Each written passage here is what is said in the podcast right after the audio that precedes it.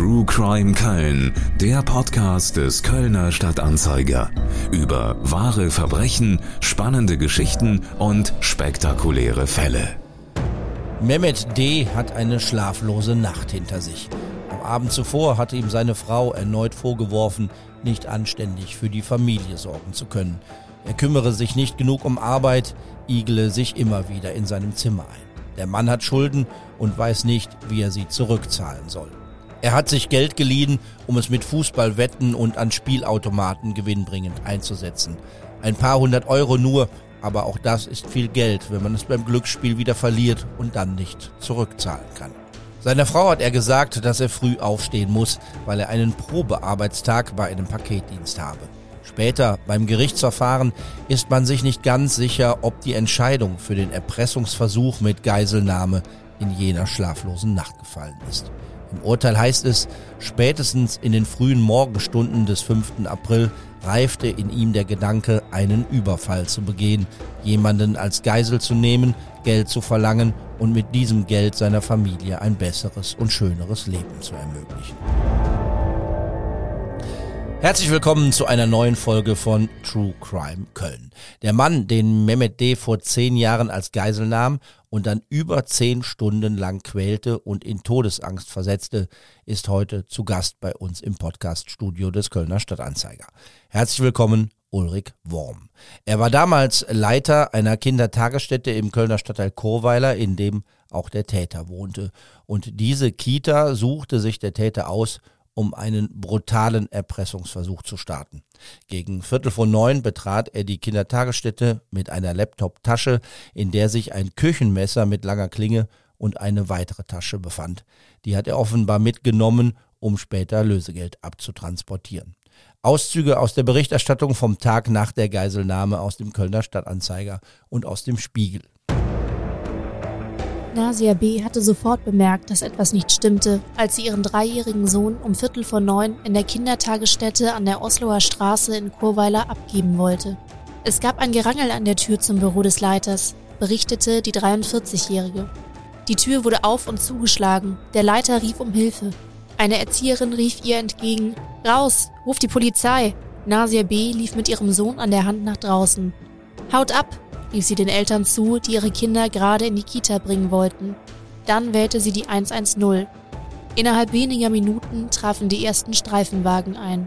Bis zum Nachmittag hatten Polizisten den zweistöckigen Klinkerbau immer weiter abgeschirmt. Schaulustige drängten sich hinter den Absperrbändern und Dutzenden Einsatzfahrzeugen. Immer wieder gab es im Laufe des Tages Bewegung in der äußerst angespannten Situation. SEK-Beamte schafften Ausrüstung heran, die sie versteckt unter Decken ins Gebäude brachten. Nach mehr als zehn Stunden Verhandlungen mit dem Täter stürmten Beamte eines Sondereinsatzkommandos das Büro, in dem der 51 Jahre alte Leiter gefangen gehalten wurde. Die Beamten zündeten mehrere kleine Sprengkörper vor dem Gebäude, um den Täter zu irritieren. Dann warfen sie eine Blendgranate in den Raum, die mit einem lauten Knall explodierte. Geblendet von dem Licht war der Täter kurz orientierungslos und konnte festgenommen werden. Nach der dramatischen Geiselnahme rätseln die Ermittler über die Motive des Täters. Der 47-Jährige habe zum Tatablauf keine Angaben gemacht, teilte die Polizei mit. Der bei der Geiselnahme verletzte Kita-Leiter, der sich mehr als zehn Stunden in der Hand des Mannes befand, konnte das Krankenhaus wieder verlassen. Der bei der Geiselnahme verletzte Mann heißt Ulrich Worm und er ist nun bei uns. Herr Worm, können Sie heute, zehn Jahre nach der Geiselnahme, gut über das Erlebte sprechen? Also ganz ohne, ja, ganz ohne Probleme ist es nicht, aber ich finde es gut, dass ich es machen kann oder mache. Hilft das auch nach wie vor? Haben Sie noch Ja. Albträume? Äh, Verfolgt Sie das? Und wenn man drüber redet, wird es leichter? Nö, Albträume eigentlich nicht. Also das äh, geht mir eigentlich äh, mittlerweile wieder ganz gut. Was hilft beim Verarbeiten von so einem Erlebnis? Viel Kommunikation mit Leuten, Verständnis in der Umwelt für diese Sache, ähm, Auseinandersetzung damit und ähm, mittlerweile bin ich ja auch nicht mehr im Kindergarten und äh, deshalb habe ich mittlerweile arbeite ich einen anderen Job bei der Stadt bekommen und arbeite jetzt im Gesundheitsschutz im Rahmen, also im großen Bereich der Kindertagesstätten, was auch wieder ganz schön ist. Ist das eine Folge des, der Geiselnahme, dass sie, erst haben sie gedacht, sie kriegen es hin und dass sie dann irgendwann gedacht haben, ich muss doch was anderes machen? Ja, es ist letztendlich ist es eine Folge der Geiselnahme gewesen, aber ähm, es, der Job eines Kita-Leiters, und da ziehe ich den Hut vor allen anderen, die es immer noch machen oder so, das ist schon aufreibend und dann mit dem im Rucksack, mit der Geiselnahme im Rucksack ist das Ganze noch ein bisschen beschwerlicher und dann habe ich irgendwann gesagt, das ist jetzt nicht mehr gesund für mich, das so zu tun und habe noch einmal die Kita gewechselt und dann bin ich aber danach dann ähm, aus der, also aus der Kita auch rausgegangen und habe dann ähm, über ein betriebliches Eingliederungsmanagement eine ähm, andere Arbeit bekommen. Versuchen wir mal diesen Tag des Verbrechens, den 5. April 2013, aus Ihrer Sicht zu rekonstruieren. Es ist 8.30 Uhr am Morgen. Eltern bringen ihre Kinder in die Kita. Es sind Osterferien, deshalb sind es nicht so viele wie sonst. Ähm, Sie haben die Fluraufsicht übernommen. Die passt auf, dass kein Unbefugter in die Einrichtung kommt. Der kommt dann trotzdem. Wie kommt der Mann rein? Ähm, man kann eine Kindertagesstätte nicht ganz äh, von der Außenwelt abschotten. Morgens um Deshalb die Fluraufsicht. Morgens ist dann halt bis zum Ende der Bringzeit für die Eltern die Tür offen. Allerdings dann ist immer ein, ein Mitarbeiter der Kindertagesstätte da, dass also nicht kein Unbefugter sich frei in der Kindertagesstätte bewegen kann, weil die Eltern kennt man ja in der Regel. Und ähm, deshalb war ich dann an dem, an dem Morgen im Flur und wenn man dann auf Toilette muss, lässt man sich von einem anderen vertreten. Also das ist schon war mir immer wichtig und es ist auch, denke ich, für alle anderen Kollegen auch wichtig. Und wie kommt er rein? Er gibt vor, ein, sein Kind anmelden zu wollen. Ne? Er kam rein, habe ich ihn gefragt, was er will und äh, wollte dann sein, dann gesagt, er wollte seine Kinder zum Kindergartenplatz anmelden. Und Kon Kommunikation mit Eltern, Kontakt zu Eltern ist ja eine ganz wichtige Sache im Kindergarten. Und dann habe ich halt gesagt, gut, dann ähm, es war sowieso so, dass ich die Tür praktisch zumachen konnte. Ähm, und dann vorne und dann bin ich mit ihm ins Büro gegangen. Ich hatte, glaube ich, noch eine Kollegin geholt oder so, weiß ich aber nicht mehr genau. Aber die dann, die dann im Flur war und dann war die Tür zu, sind die Kinder in die Gruppen gegangen und dann hat, hat, habe ich mich rumgedreht im Büro, um die Unterlagen zu holen, Anmeldeformular und dann hat er sich eine Skimaske übergezogen, Handschuh angezogen und ähm, ein Messer aus der Tasche genommen. Er hat dann etwas Seltsames zu Ihnen gesagt. Ich muss jetzt etwas Unangenehmes machen, hat er ja, gesagt. Ja. Und was haben Sie gedacht in dem Moment? Ich dachte, ich kann das nicht verantworten, dass ein Mann mit Messer in meiner Kita rumläuft. Das geht nicht. Das kann man nicht machen. Und dann? Äh, Habe ich versucht, ihm das Messer abzunehmen. Er stand mit dem Messer vor mir und ich habe probiert, ihn die Arme, also den Arm mit dem Messer zu packen und ihn dann von mir wegzudrehen und äh, ihn dann zu Boden zu ringen, um das Messer abzunehmen. Und weiter habe ich in dem Augenblick auch nicht gedacht. Es ist nicht gelungen. Nein. Ist man irgendwie vorbereitet auf so eine Situation, wenn man eine Einrichtung leitet? Lernt man sowas irgendwo? Gibt es so sowas wie ein Muster des Verhaltens, was man machen müsste, wenn jemand bewaffnet in eine Einrichtung kommt? Nein, aber es gibt ein Sicherheitskonzept bei den Kindertagesstätten der Stadt Köln, was unter anderem besagt, dass halt keiner frei im Kindergarten, also kein Unbefugter, sich im Kindergarten in irgendeiner Form aufhalten darf. Aber morgens müssen die Kinder reinkommen und ähm, dann ist die Tür auf und da immer einer da ist, ist das auch gewährleistet. Und somit hat man ihn dann, äh, oder somit habe ich ihn dann an der Tür abgefangen. Also er hat sich keinen Meter ohne Aufsicht bei mir im Kindergarten bewegt. Also den Kindern konnte nichts passieren? Nein, den Kindern konnte nichts passieren. Gut, wenn er mich jetzt niedergestochen hätte oder sowas, dann wäre das wieder weg gewesen. Aber ganz ehrlich, wenn einer irgendwo rein will, macht er das. Mhm. Das ist, glaube ich, egal, was für ein Sicherheitskonzept das gibt. Sie schaffen es nicht, ihm das Messer aus der Hand zu nehmen. Er überwältigt Sie. Es beginnt dann so diese. Na, sagen wir mal so. Ähm, ich habe ihn von mir weggedreht, das hat funktioniert. Und dann hat er seine Hand nach unten getan, dann immer zwischen seinen Beinen mit dem Messer durchgestochen. Und dabei hat er mich dann im Knie erwischt. Und damit äh, konnte ich dann nicht mehr so gut stehen. Und dann ähm, habe ich mich halt, äh, hat er sich dann mit mir hinter den Schreibtisch voll, äh, zurückgezogen und auf dem Fußboden. Ich habe dann auch gebrüllt, Überfall raus hier und das haben die Kollegin und Mutter auch gehört. Die Mutter hat dann kommenden Eltern Bescheid gesagt, draußen die Kolleginnen sind dann mit den Kindern hinten durchs Gartentor raus, zu einer anderen Familie ins Wohnzimmer gegangen und dann äh, haben die die Polizei verständigt und dann kam die Polizei. Haben Sie mit dem Täter da schon gesprochen und gefragt, was soll das? Was machst du hier? Was, was willst du? Was soll das? Aber wenn sie ein Messer in der Kehle haben, sprechen sie erstmal nicht so mhm. viel. Dann kommt die Polizei und der Täter formuliert seine Forderung. Mhm. Er will 300.000 Euro haben und nur wenige Minuten später werden aus den 300.000 drei Millionen schon. Das geht, geht sehr schnell. Ich vermute, er hat sich versprochen. Hatten Sie den Eindruck, dass da jemand geplant vorgeht, einen Plan in die Tat umsetzt? Also am späteren Vormittag habe ich ihn gefragt, ob er mich persönlich meint und er meinte, nein, mich würde er nicht meinen. Dann habe ich ihn gefragt, ob er das denn geplant hätte und er meinte, ja, drei Monate hätte er das geplant, aber dafür war er äußerst schlecht vorbereitet. Also er hat auch so getan, als wenn es Hintermänner gäbe. Ne? Ja. Er hat das, glaube ich, am Telefon der, der, der, Polizei gegenüber angedeutet, dass die dann noch Schlimmeres machen würden. Haben Sie mitbekommen, was draußen vor sich ging? Also es sind zuerst Polizisten der nahegelegenen Wache vor Ort, die durch die Tür mit dem Täter sprechen und Nee, die standen in der Bürotür und haben ihn gesehen. Und, ja. ähm, und dann kommen Spezialkräfte dazu. Haben Sie das mitbekommen, was draußen passierte? Nein, also so, ich habe das mitgekriegt, weil dann gab es Telefonate vom äh, dieser Verhandlungsgruppe vom SEK. Ähm, da, die habe ich auch zum Teil mitgehört, weil das Telefon war ja im Büro und ähm, anfangs habe ich ihm das noch gegeben, nachher ist er selbstständig dran gegangen und ähm, die haben dann halt mit ihm angefangen zu verhandeln, was er will und warum und so.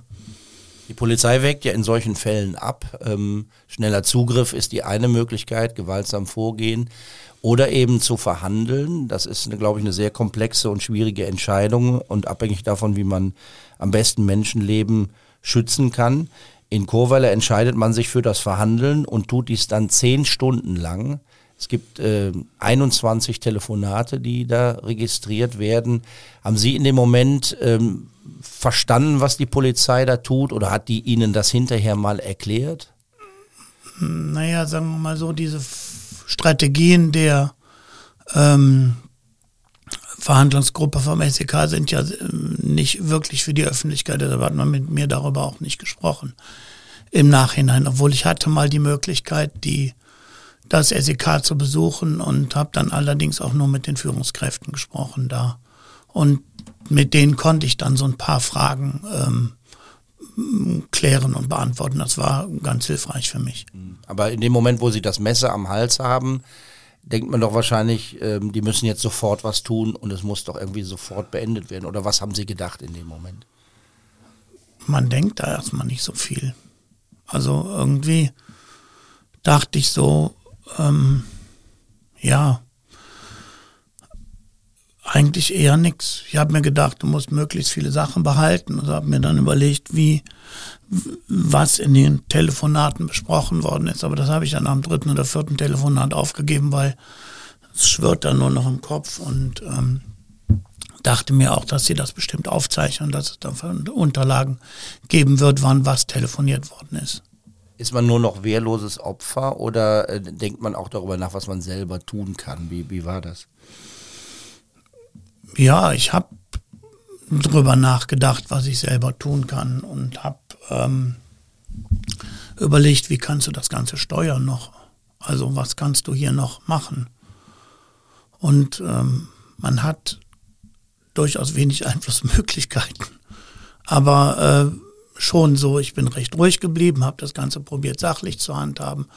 Habe ihn auch gefragt, ob er Geld braucht oder so, weil ich hatte noch so 50 oder 70 Euro in der, Handvorschusskasse und dann das hätte ich ihm auch sicherlich gerne gegeben, aber ähm, wollte das nicht und ich denke, er wollte ja auch deutlich mehr und ähm, hat äh, immer wieder halt in der Verhandlung sind immer wieder neue Sachen aufgetaucht, immer wieder ging es eigentlich immer um den heißen Brei immer im Kreis. Ich glaube, man muss das nochmal so ein bisschen den, den Zuhörerinnen und Zuhörern beschreiben. Also sie haben wirklich zehn Stunden lang eine, ein, eine Klinge eines Messers vor dem Kopf oder an dem Hals. Ja, am Hals. Ähm, also das ist, glaube ich, ein unvorstellbares Gefühl, wenn man das, äh, das, das kann man überhaupt nicht nachvollziehen. Oder ja, aber auch da gewöhnt man sich dran. Tatsächlich? Ja, ja. Also er war von nach jedem Telefonat war er dann aufgebraust, aufbrausender und ähm, unleidlicher letztendlich, aber ähm, äh, das hat sich nachher immer wieder beruhigt, aber insgesamt ging das schon die Treppe weiter hoch und äh, hat ja Ultimaten gegeben von ihm, die sind aber dann verstrichen und ähm, wenn dann, es gab keinerlei andere Kommunikation wie über dieses Telefon mit der Polizei und ähm, wenn man dann gesagt bekommt, das Geld muss noch äh, in Frankfurt geholt werden, ne, dann glaubt man das.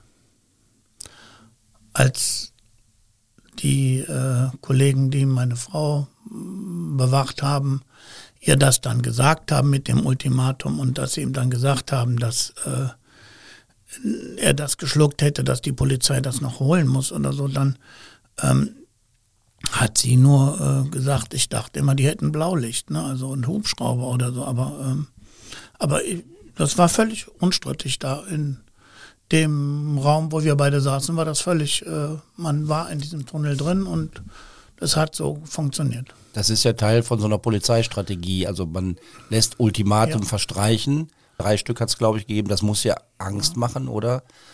Oder ist man dann äh, so, sieht man es so, das ist ein Teil einer Strategie und die wird irgendwie aufgehen? Ja, sagen wir mal so, wenn, wenn ich jetzt äh, mir überlege, die kommen rein, befreien mich, wollen mich befreien. Was passiert dann bei der Befreiung? Und im Moment in der Situation ist mir ja nicht so viel passiert bis jetzt.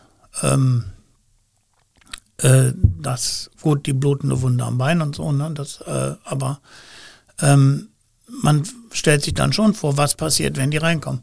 Was passiert weiter? So, wie geht das? Man hat da ja auch nicht so viel Einblick, was so gemacht wird von ihnen, von der Polizei beziehungsweise von dem Sondereinsatzkommando und das, aber die haben wirklich gute Arbeit gemacht. Haben Sie das da schon gedacht oder im Nachhinein gedacht? Nee, nee, also bei der Befreiung habe ich das gedacht. Ja. Weil es gibt die Situation, dass, dass die Frage diskutiert wird zwischen Polizei und dem Täter, ob man ihnen ärztliche Hilfe zukommen lassen ja. kann. Und dazu kommt es nicht, weil der äh, Täter hat eine Vorstellung, es soll ein weiblicher Sanitäter, Sanitäterin kommen ja. oder eine Ärztin. Ähm, und die Polizei sagt, bei uns ist keine Frau, wir können nur drei Männer schicken und daraufhin kommt keine Hilfe bei ihnen an. Das ist ja, ist ja schon so ein Moment, wo man vielleicht dann auch als Opfer auch denkt, da läuft was schräg? Nein, äh, äh, weil also, mir schon klar, dass äh, äh die drei Sanitäter äh, mich nicht unbedingt Pflaster aufkleben wollen oder so, sondern dass die eigentlich anderes vorhaben, wenn die reinkommen. Das hat er auch Lunte gerochen, das wollte er nicht und deshalb kam es da nicht zu. Aber das ging eigentlich mit den beiden, weil es war nachher so viel Adrenalin im Organismus bei mir das äh, hat auch nicht wirklich wehgetan an dem Tag. Es eskaliert aber dann trotzdem weiter. Also der Täter baut dann eine Konstruktion, ähm, also statt des Messers am Hals, also das er, er, in der Hand hat, mhm. baut, baut, er eine Konstruktion, die ja noch furchteinflößender ist. Erst gab es eine Situation, wo ähm, ich noch meine, äh, mein Knie mit der Hand abgedrückt habe und äh, wo ich dann eigentlich ja auch gehen konnte. Und alle fünf bis zehn Minuten, denke ich, hat er so die Hand vom, das Messer von der rechten in die linke Hand gewechselt. Das heißt, derzeit hat er hinter meinem Rücken gemacht und derzeit war es dann nicht äh, an meinem Hals. Und dann, ja, aber ich wusste nicht genau, wie gut trägt mich mein Bein jetzt, wenn ich rausstürme. Ich weiß nicht, ob es da eine Schrecksekunde beim SEK gibt, weil ich weiß ja nicht genau, wie die ausgebildet sind oder so. Äh, ne? Und ähm, und wenn er mir hinterher sticht und dann gehen sie mal langsam vom Hals an Rücken runter. Ne? Dann kommt die Lunge, dann kommt die Leber, dann kommen die Nieren und so weiter. Gibt ganze Menge Organe, wo man eigentlich nicht drauf verzichten will oder so. Und deshalb habe ich mir das dann überlegt, dass ich doch besser da sitzen bleibe. Aber er hat dann gemerkt, dass ich unruhig würde und hat mir dann die Hände am Rücken zusammengefesselt und mich mit den Händen am Stuhl, äh, am Stuhl gefesselt. Also wir hatten uns mittlerweile auf den Stuhl gesetzt. Dann hat er irgendwann ähm, Druckerkabel von äh, meinem Aktenvernichter abgeschnitten, also das Kabel von meinem Aktenvernichter abgeschnitten, hat da eine Schlaufe reingefummelt und mir die dann um den Hals gelegt und die sich die ums Handgelenk gewickelt und das Messer mit der Klinge zu meinem Hals dann an dem, äh, also äh, praktisch zwischen die Schlinge und meinen Hals geschoben. Und ich habe ihm dann gesagt, das muss ich unbedingt der Polizei mitteilen, damit die nicht reinkommen, weil äh, möchte ja nicht geschädigt werden so ne und habe ihm dann halt gesagt, dass mir das wichtig ist. Das war auch wieder so ein bisschen Steuerung von mir, Versuche zumindest. Dachte, wenn die das wissen, ist das gar nicht schlimm, weil dann können sie sich darauf einstellen. Es gibt äh, eine, eine etwas bizarre äh, Situation im Laufe des Tages. Es klingelt auf einmal das Telefon und es ist nicht die Polizei dran, sondern ein, ein, so eine Bekannte von Ihnen, ja. die ähm, von wiederum anderen Bekannten aus Gran Canaria mhm. erfahren haben, dass es da eine Geiselnahme in einer Kita in Chorweiler gibt. Und dann fragen die Sie am Telefon, bist du das? Ist mhm. das deine Kita? Auf die Idee muss man erstmal kommen. Ne? Ja, das war Röschen. Ähm die hat mich gefragt, wir kennen uns gut, und die hat mich gefragt, ähm, ob das bei mir wäre mit der Geiselnahme. Ich habe gesagt, ja, wäre bei mir und ich könnte jetzt auch nicht so lange telefonieren, aber ich würde sie dann abends anrufen und ihr alles genau erzählen, wenn er zu Ende ist. Und deshalb wäre es im Moment halt schwierig zu telefonieren oder so, weil wollte die Frau auch nicht beunruhigen. Gut, das war sie dann wahrscheinlich trotzdem, ne? Ja, aber ich habe dann abends noch mit ihm, mit ihr und ihrem Mann ausführlich telefoniert und ihnen alles erzählt und dann denke ich, war es auch in Ordnung. Wenn Sie das so sagen, ich habe ja gesagt, ich rufe dich heute Abend an, ähm, haben Sie während dieser langen zehn Stunden äh, immer gedacht, das endet irgendwie gut oder haben Sie auch richtig Angst vorm Tod gehabt? Man hat auch Angst vorm Tod und man, man äh, überlegt sich natürlich schon, was, kann ich vererben, was geht weiter oder so, was bleibt übrig von mir, so, ne? Also da, aber ähm, eigentlich kann man sich das nicht gut vorstellen, dass man da, äh, da nicht rauskommt, sondern eher denkt man, dass es irgendwie weitergeht und denkt man, dass es ähm, weiterläuft. Wie verhindert man, dass man in Panik gerät und irgendwas Unüberlegtes tut? Ziele. Ziele haben. Und ähm, gab auch zwischendurch eine Situation, wo ich dann merkte, dass so mein Kreislauf, weil mittlerweile ein bisschen Blut verloren hatte oder so, das ist dann noch nicht so. Und dann dachte ich, komm, muss was trinken, hab, hat er mir dann meine Flasche gegeben und dann habe ich was getrunken, da hatte ich die Hände noch nicht gefesselt. Weil ich dachte irgendwie, wenn du jetzt kreislaufmäßig oder so das nicht mehr schaffst, das bringt's auch nicht. Und deshalb äh, habe ich dann halt geguckt, dass ich ähm, dann halt was trinke. So. Das ist dann so ein Ziel, was man in dem Ja, Moment so, hat fit zu bleiben halt, ne? Herr der Lage zu bleiben. Wir haben es angedeutet, es, es eskaliert oder es wird, wird brutaler, strenger. Er legt ihnen diese, diese Schlinge um den Hals, diese, diese mörderische Konstruktion. Ähm, eine kleine Bewegung hätte da ja gereicht, um irgendwie äh, Schlimmes auszulösen. Es kommt dann um 19 äh, Uhr dazu, kurz vor 19 Uhr, dass die Polizei entscheidet, doch zu stürmen. Was war da vorher passiert? Warum? Er hat es nachher nochmal weiter eskaliert, indem er nämlich dann ähm, meine Schreibtischschere genommen hat und mir die äh, in den Rücken gebohrt hat. Hat zweimal ange angekündigt, dass er die zweieinhalb Zentimeter tief meinen Rücken rammen würde.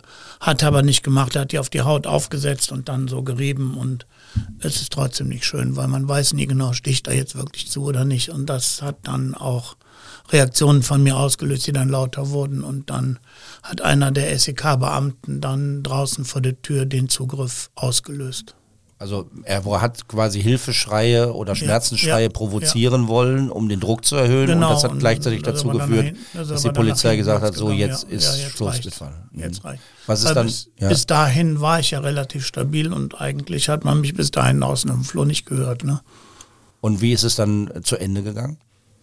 Kamen dann äh, zwei oder drei Beamte rein mit einem Feuerwehrschlauch, also richtig kräftiger Strahl. haben den dann auf uns gehalten und man war so abgelenkt und er war so abgelenkt und dann hat einer ihm die Schulter geschossen. Erster Schuss ging daneben, zweiten Schuss hat er dann getroffen und dann hat mich einer von den Beamten weggezogen und gleich aus der Gefahrenzone raus. Und in der Zwischenzeit sind noch Leute mit Blendgranate und äh, haben die Jalousie zerschlagen und Fenster zerschlagen und sind dann da rein. Also es war nachher, das Büro war nachher voll. Also man hat mit Hilfe eines starken Wasserstrahls uns abgelenkt. Und sie auch voneinander getrennt. Ne? Nee, erstmal abgelenkt. Also mhm. ich saß ja, er saß ja hinter mir und ich saß vor ihm und habe ich den Wasserstrahl abgekriegt. Aber als ich ihn gesehen habe, habe ich einfach den Kopf beiseite getan. Ich dachte irgendwie so, dass äh, dann möglichst auf ihn der Blick freigegeben ist oder so. Und dann, ähm, ja, und dann ging das. Ein paar Sekunden hat das gedauert. Hat er denn die Schlinge dann losgelassen oder was war mit dem Messer? Ich glaube, er konnte sie nicht mehr festhalten, nachdem er getroffen worden ist. Und, und am Anfang hat er das auch nicht äh, realisiert, glaube ich, mit dem Garten, also mit dem äh, Feuerwehrschlauch. Sie sind dann ins Krankenhaus gebracht worden mhm. ähm, und haben auf eigenen Wunsch das Krankenhaus abends noch verlassen.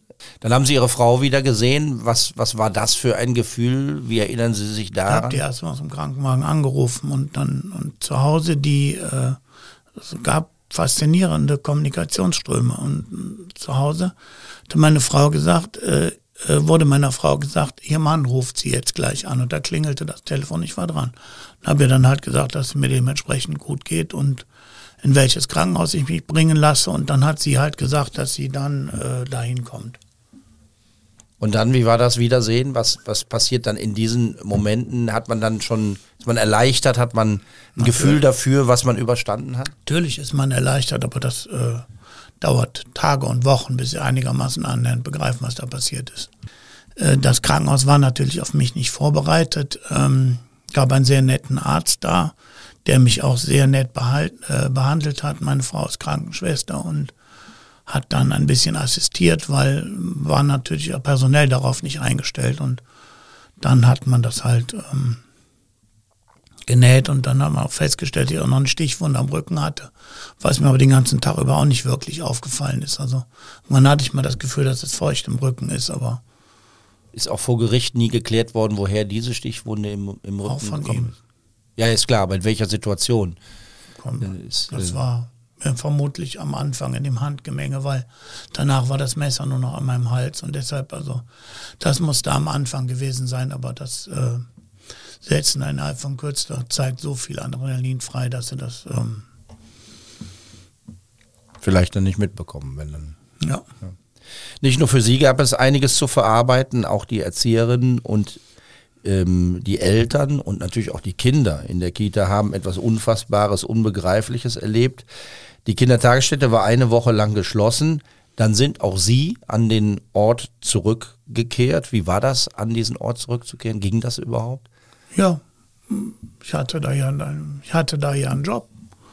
Also äh, ich wollte schon äh, weiterarbeiten, weil hatte mir eigentlich während der ganzen Geiselnahme gesagt, der bringt mich aus meinem Leben nicht raus. Und habe dann halt äh, gesagt, gut, dann gehst du weiter arbeiten. Und äh, am Montag haben wir die Kindertagesstätte, die war renoviert, also wir hatten den Flur gestrichen und hatten das Büro komplett renoviert und äh, neu gemacht. Und ähm, habe neues Telefon gekriegt und so. Also es war, haben sich wirklich Mühe gegeben und dann gab es allerdings, muss ich mein Büro noch einräumen, das konnte ja auch keiner für mich machen. Und ähm, ab dann, äh, glaube ich, am Dienstag, Dienstag oder Mittwoch, ich weiß gar nicht mehr genau, dann sind wir dann mit Kindern gestartet, die bei, äh, die mit den Erzieherinnen raus sind. Also die das erlebt haben. Genau, die das erlebt haben oder so. Und dann am äh, den Tag danach haben wir dann wieder für alle geöffnet. Aber den Montag nach der Geiselnahme gab es noch ein Gespräch in Chorweiler in einer Kindertagesstätte, wo auch nochmal die Erzieher zusammengekommen sind. Und in dieser Kindertagesstätte waren auch einige Kinder von mir untergebracht und die haben mich dann gesehen und ich hatte so das Gefühl, dass das auch äh, ganz gut gewesen ist, dass die mich gesehen haben und das dann ähm, waren also, denke, es hat, war gut für die, weil das nämlich dann auch nicht so dramatisch für die, für sie gewesen ist. Wenn ich danach nicht mehr in der Kita gewesen wäre oder sonst was, dann hätte das auch Platz für Fantasien bei denen gegeben und so. Ähm. Findet man Formen eines gemeinsamen Umgangs als Einrichtung? Konnten Sie den Kindern was Besonderes anbieten zur Verarbeitung?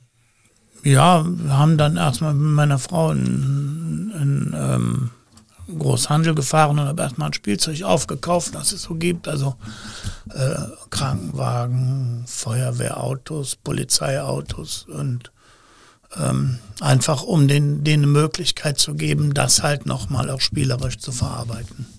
Die Eltern der Kita-Kinder bedanken sich bei Ihnen mit einem großen Sommerfest. Das war auch deshalb etwas Besonderes, weil es wahrscheinlich das einzige Sommerfest in einer Kita war, bei dem der Leiter oder die Leiterin nicht helfen musste, beziehungsweise nicht mithelfen durfte. Ein paar Monate später, im November und Dezember 2013, wird dem Geiselnehmer der Prozess gemacht. Sie treten als Nebenkläger auf. Warum? Warum tut man sich das an?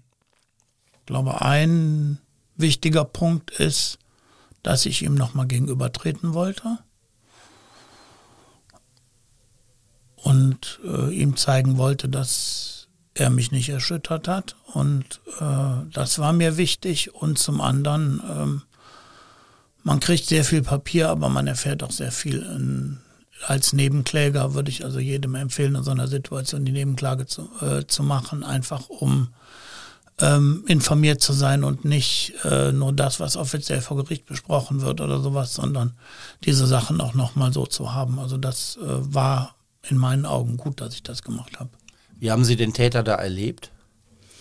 Er hat die ganze Zeit unter den Tisch geguckt, hat äh, teils Kreislaufprobleme oder so. Also ich glaube, es war ihm nicht angenehm und, und hat also nicht den Blickkontakt zu mir gesucht, hat also ich habe ja mitgekriegt bei den Telefonaten mit der äh, äh, mit dem Verhandlungsteam, dass er doch äh, ganz gut Deutsch spricht, also sich verständigen kann und äh, dass das durchaus geht. Und ähm, hat da aber einen Übersetzer gehabt vor Gericht und ähm, deshalb habe ich ihn also vor Gericht auch nicht sprechen gehört. Im Prozess wird ausführlich erörtert, was den Mann zu der Tat gebracht hat oder gebracht haben könnte. Äh, da lernt man dann eben auch eine Person kennen, ähm, die dann zum Täter wurde. Man kann das vielleicht so zusammenfassen, indem man sagt, er hat in seinem Leben nicht besonders viel auf die Reihe bekommen. Der Täter hat mit 14 ohne Abschluss die Schule verlassen. Er jobbt in allen möglichen Bereichen, von der Lohnbuchhaltung in einer Firma bis zu einem Frachtschiff auf dem Schwarzen Meer. Da hat er als Reinigungskraft gearbeitet.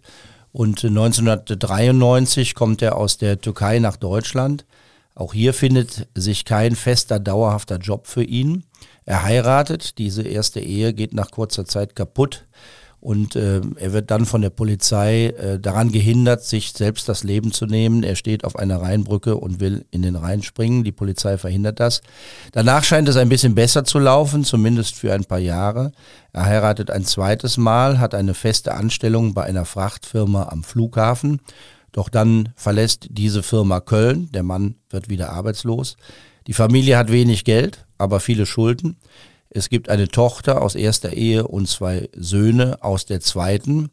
Und im Urteil des Landgerichts heißt es dann später, dass er die Tat auch aus Verzweiflung über die finanzielle Not der Familie begangen habe. Er sei in einer wirtschaftlichen und persönlichen Notlage gewesen, so das Gericht. Der Mann sei außerdem depressiv und selbstmordgefährdet.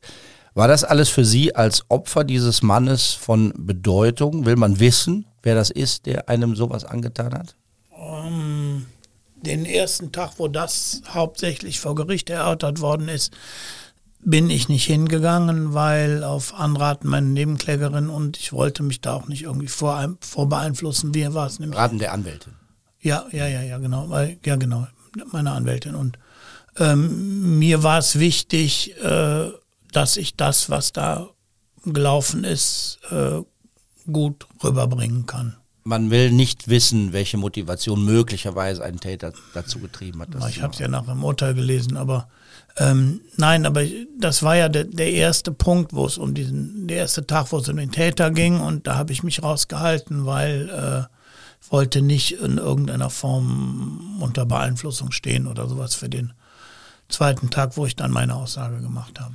Das Gericht sagt in dem Urteil, dass der Mann Reue gezeigt habe, sich seiner Verantwortung stelle und sich auch bei Ihnen entschuldigt habe. Sie haben die Entschuldigung nicht angenommen.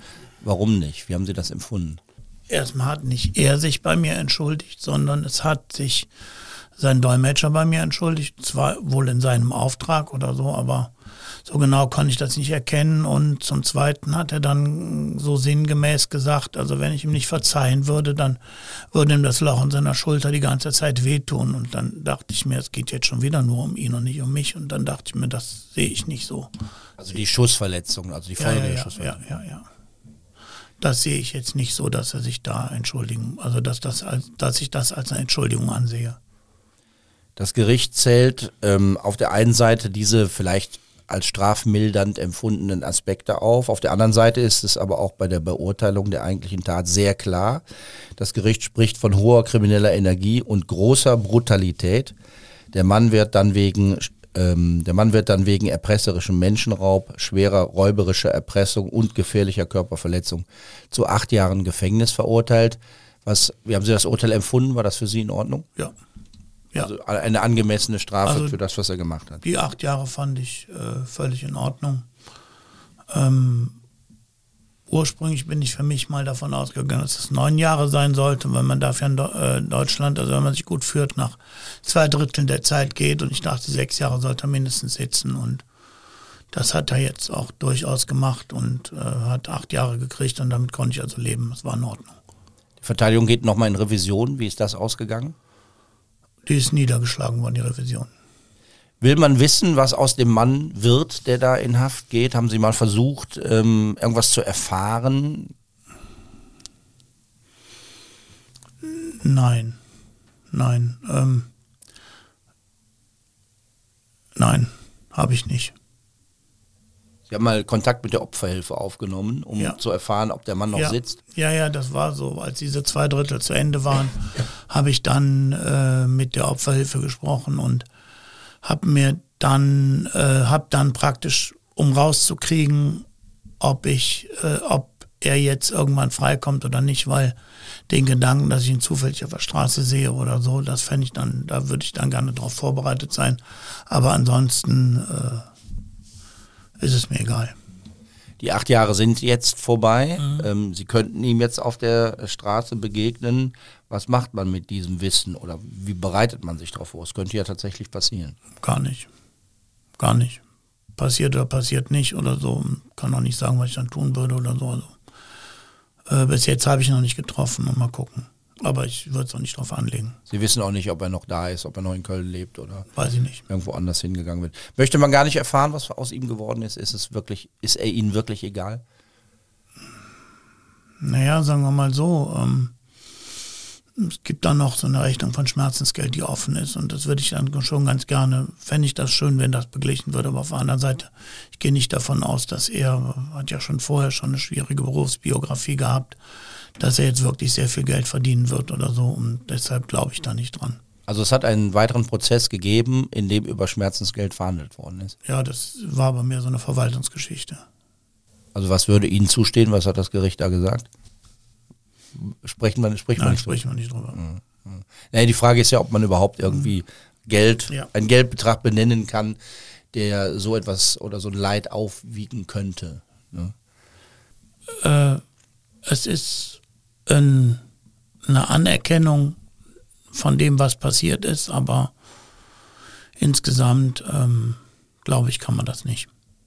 Wenn Sie so zurückblicken, was würden Sie sagen, wie hat das Ihr Leben verändert, was da passiert ist? Anfangs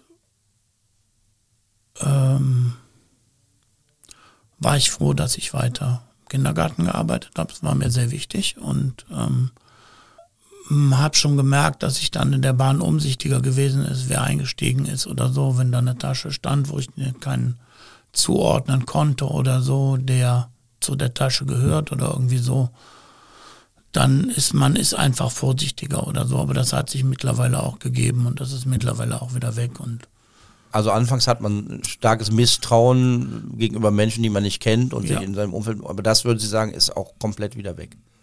Ja, weitgehend. Sie sind ja. ganz ja, wieder ja. der Alte. Ja, weitgehend. Also Hat Ihnen da jemand bei geholfen? Waren Sie in Behandlung? Gab es eine ich habe Therapie? eine Therapie gemacht, ja. Und das hat was gebracht. Ja, ja, ja.